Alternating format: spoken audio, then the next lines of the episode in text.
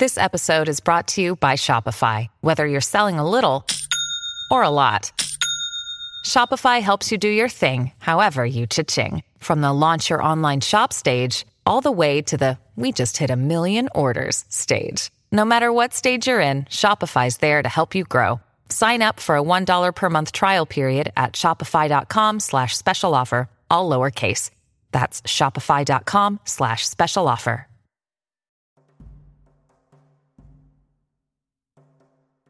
Reflexión del día. Hoy, Domingo de Ramos del año 2020.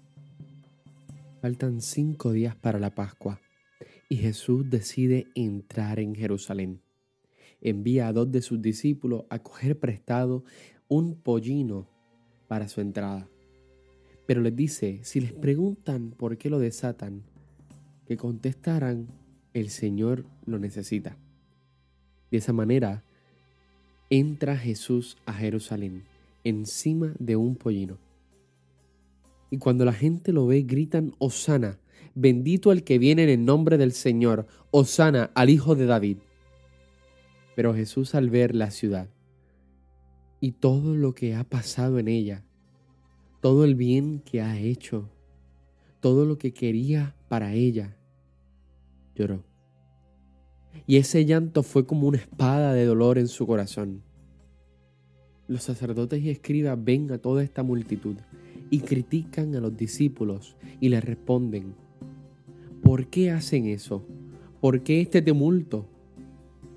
Jesús se da cuenta de que no le quieren, no le reciben y se vuelve otra vez a la aldea de Betania. Jesús está deseoso de llegar a su pasión. Todos esperaban una entrada majestuosa y Jesús le entregó una mirada de su reino y entró en qué? En un pollino.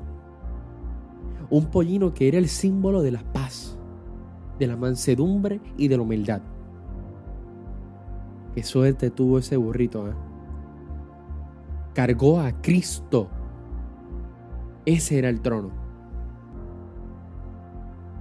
¿Cómo se sentiría Jesús al ver esa gente gritar Osana, sabiendo que por dentro detenían, hay que matarlo, crucifícalo? Nosotros le hacemos eso. Pensemos un momento en nuestras vidas le gritamos Osana, pero por dentro estamos llenos de tanta falsedad, llenos de alcohol, llenos de droga, llenos de sexualidad egoísta, llenos de mentiras, llenos de infidelidades, llena de ira, llena de codicia, llena de egoísmo. Inclusive podrías decir que no, pero yo te aseguro que ninguno está libre de pecado. En este comienzo del año 2020 hemos podido ver en varias situaciones que hemos pasado como país, la desesperación ante la inseguridad.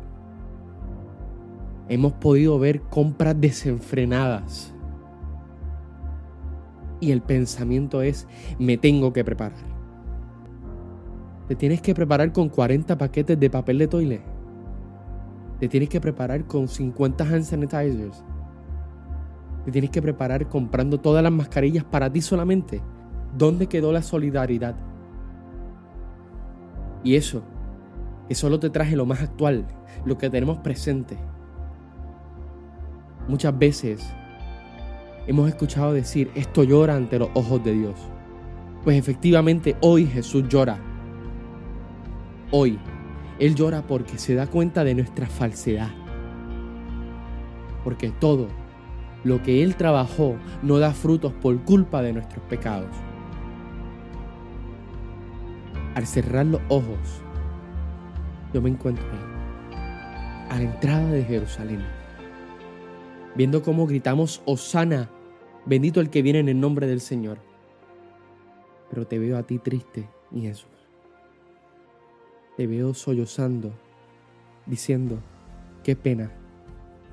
Si se dieran cuenta de lo que está pasando en su vida, qué pena. Pues ahora vamos a darnos cuenta de lo que está pasando en nuestra vida. Si estamos en cuarentena, si estamos en nuestras casas. Pero tenemos tiempo para compartir en familia. ¿Hace cuánto no te sentabas con tu madre en la mesa, con tu padre en la mesa? ¿Hace cuánto no estabas con tu hermano o tu hermana? por las dichosas prioridades, nos hemos olvidado de nuestra solidaridad. Estamos en cuarentena, pero estamos en familia. Yo no sé tú, pero yo estoy viendo más gente orando que antes. Y yo no sé tú, pero el mundo se está poniendo más verde cada día que pasa porque nosotros estamos en la casa. Hoy Jesús mira a Jerusalén. Hoy Jesús me mira a mí y te mira a ti y en silencio, ahí, en la profundidad del amor, comprendemos el llanto de Jesús. El amor enorme y lo que me dice y te dice a ti. Que me dé cuenta, que me despierte, que no grite Osana y al rato crucifícale. Hoy es un llamado para nosotros al comienzo de esta gran Semana Santa, al cambio. Un cambio a la solidaridad, un cambio a la verdad, un cambio al amor real, un cambio al perdón, un cambio a la humildad, un cambio a la paciencia, a la castidad, a la templanza, a la caridad. Reflexionemos hoy. Y si verdaderamente queremos un cambio, hagámoslo porque Dios nos ayudará y eso te lo aseguro. Que nuestra vida, que nuestra vida, escucha bien, no sea un llanto para Dios, sino una alabanza de su amor. Así viene y Santa.